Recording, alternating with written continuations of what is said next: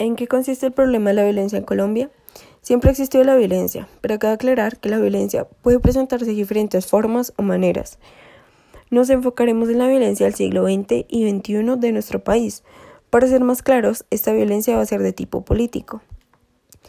Daré un breve resumen de cómo ha sido el conflicto en nuestro país, empezando por la década de los 40, donde existía la violencia bipartidista, la cual fue el enfrentamiento entre las personas que conformaban al Partido Liberal y al Partido Conservador. Para la década de los 50 se dieron bastantes confrontaciones entre los grupos armados de estos dos partidos. Algunos de ellos se asociaban al Partido Conservador y estos eran llamados pájaros y chulavitas. Pero también encontramos las guerrillas liberales. Muchos lugares se vieron afectados por estos conflictos, pero uno de los más destacados fue Boyacá, Tolima y los Llanos Orientales. Para la década de los 60 surge lo que fue el conflicto armado, donde se dieron las guerrillas de primera generación, es decir, las FARC, el ELN y el EPL. En este momento en nuestro país ya se estaba desarrollando lo que se conoce como el Frente Nacional, el cual fue el arreglo nacional bipartidista de Colombia. Este intentó ponerle fin a la época de la violencia de los años 50 y también querían recobrar la vida democrática de nuestro país. Esto significó la exclusión de casi todas las minorías políticas que existían, lo cual generó un gran descontento, un gran descontento en la sociedad. Para la época de los 70 surgió lo que fue el M19. Este se dio por la molestia de un supuesto fraude en las elecciones presidenciales de 1970. Este fue conformado por varios estudiantes universitarios, pero al mismo tiempo también empresarios. Los grupos armados, después de su surgimiento, empezaron poco a poco a tener un gran crecimiento. Se ayudaron a financiar por las extorsiones, los secuestros y demás cosas crueles que le hacían a las personas. Para la época de los 80 se presentó lo que fue el narcotráfico. Esto ayudaría mucho a las guerrillas para empezar a producir lo que fue la cocaína y los cultivos ilícitos. También ayudaría en ascenso a los carteles de drogas y todo eso favoreció a que las guerrillas pudieran adquirir un mayor equipamiento de armas y tecnologías. De los narcotraficantes surgieron lo que fueron los grupos paramilitares, pero en los 80 también hubieron cosas buenas, ya que se movilizaron algunos grupos armados como el EPL y el M19. Para la época de los 90 todos estos conflictos del país ya se encontraban muy distribuidos, es decir, estaban en un gran porcentaje del territorio colombiano. Esto hizo que las personas civiles empezaran a, verse afectadas por la violencia y, y entender lo que es convivir con ellas día a día. Para comienzos del siglo XXI, el país ya se encontraba en una crisis política, social, económica y militar. Después de esto, poco a poco lo único que se ha buscado es que todo tenga un fin. Y también nos hemos agarrado mucho de la paz. Pero, ¿cómo podemos nosotros eh, traer la paz a Colombia? La paz en Colombia, un concepto ya gastado que parece que se utiliza como las envolturas de Colombina para hacer ruido y llamar la atención.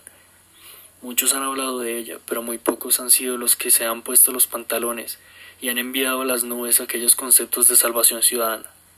Y lo triste es que creen que aquella paz se consigue creyendo en los que dicen estar arriba, pero no. La verdad es que aquella paz empieza desde los ciudadanos, desde todos, paz en la ciudadanía o en la ruralidad. La paz interior y la que se tiene con los demás van de la mano, aquella paz positiva que busca soluciones para un bien mayor y que por consiguiente se volverá uno común. Si uno no está bien en su interior, entonces no estará bien con los que le rodean. La gente que cree que el problema es de los demás, entiende que puede que sí lo sea, pero ignoran completamente que tal vez ellos también están infectados con el problema. Allí es donde se forma un alter ego de la paz, que busca solo lo que le importa, y si es tranquilidad, pero con veneno en su interior. Algo insostenible que la misma gente ignora y definitivamente no es algo que sea necesario para el mundo actual. Lamentablemente en nuestro país esta paz es la que reina por sobre todas las cosas. La tristeza de todo es que los colombianos somos muy audaces, pero la malicia saca lo mejor de nuestro ingenio y convierte aquello limpio y bueno en lo malo y desesperado.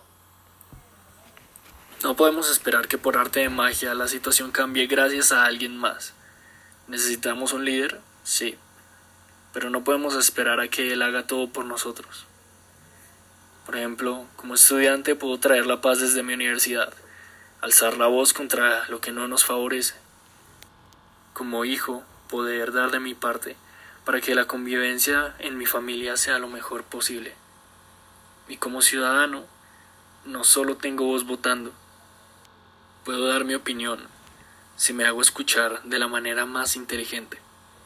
Puedo vivir mi vida como señal de que sí es posible la paz. Puedo ayudar a los que quiero ayudar sin esperar nada a cambio. Al final, las cosas cambian gracias a aquellos que hacen la diferencia, siendo eso, diferentes. La paz positiva es aquello que debemos buscar para el bien común. No es simple para algunos, pero ser tolerantes, solidarios, humildes sin importar el estatus social, esa es la idea que debe primar en todos. Pero para el bien común, la paz interior se basa en autorrealización, en aceptación. Se trata de ver las cosas como son realmente y aceptar que hay cosas que se nos escapan de las manos la felicidad de la simplicidad, todo aquello que nos hace reír y nos entristece, lo que nos hace furiosos y amorosos, vivir todo eso sin miedo a salir lastimados, eso es la aceptación del ser. Suena filosófico más que otra cosa, pero es cierto en su más pura medida. Aquel que no piensa en él me hizo, me dijo, es bueno o malo, sino que ve solamente qué es y que sea es completamente normal. Aquella persona es virtuosa y feliz, es estoica y no puede haber nada que le moleste, pero no se deja pisotear porque se cuida a sí mismo. Se ve como alguien que vale la pena y merece lo mejor. Eso genera una convivencia liviana y tranquila. El mundo que Colombia hizo en este momento es bello pero ingenuo en su forma más perversa. La ineducación y la ignorancia ha hecho un infierno. El problema es que somos muy sentimentales, que no vemos lo que es, sino que nos cegamos por la rabia y el odio y lo llamamos patriotismo. Hay que educar y cambiar las cosas como son en realidad.